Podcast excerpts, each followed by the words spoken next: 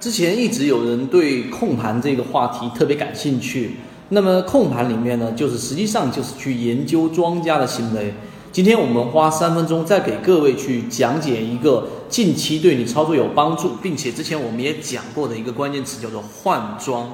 什么叫换庄呢？实际上我们前面讲过高控盘个股的一个特点，大家先简单做一个回忆。第一，高控盘的个股拿筹码绝对不是在下跌过程当中去拿筹码的。因为下跌过程当中，庄家是很难拿到筹码。你回忆一下自己的操作，你在亏百分之二十、百分之三十的时候，你还一直去看股票吗？你基本上不看了，甚至于百分之三十以下，你就不会选择割肉。就算它再把它跌到百分之四十、跌到百分之五十，你也不会做任何的割肉。大部分人是这样子的，大不了我留给我的这个孙子，留给我的儿子。所以这一个呢，很难拿到筹码，他会选择拉一波起来，然后呢，打到前面你被套的水平附近。抢到第一波筹码，然后再拉一个百分之十左右，再抢到第二波筹码，也就是拿了一年套了一年，我不光让你解套，我还给你百分之十，你要不要把筹码交出来？结果筹码还是会交出来，这是庄家拿筹码的一个特点。所以呢，控盘的个股往往是在上涨过程当中去拿到我们所需要的这一种啊筹码。那这一波拿筹码的目的，你看着它好像涨了百分之三十，涨了百分之五十，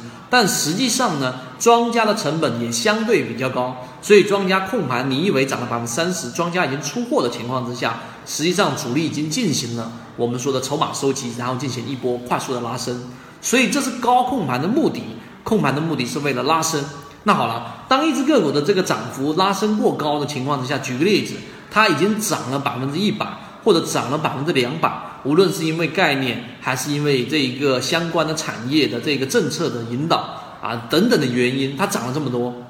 那么好，涨过一波之后，它第二个考虑，那肯定就是出货了。啊，我们都以为庄家出货总是出在这一个冒尖的那个地方啊，那个地方啊，可能右侧一点点，但实际上没有那么容易。庄家要出货，往往是涨过一波之后往下打啊，回踩，回踩到前面的所谓支撑的位置的时候呢，再反弹，这一个做一个箱体，这个位置是比较容易出货的。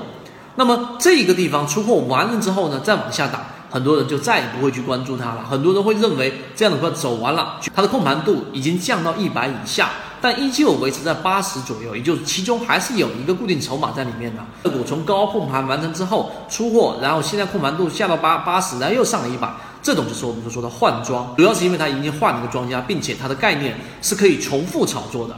所以呢，这一个细节啊啊，当然我们不推荐任何的个股，我们纯讲这个方法。但是这一个高控盘的这种换庄概念，如果你能够理解得了，那么第一波牛股的上涨你错过掉了，那么第二波这一个你还是有上车的一个机会的。一步关注金融财经公众平台，进一步系统学习。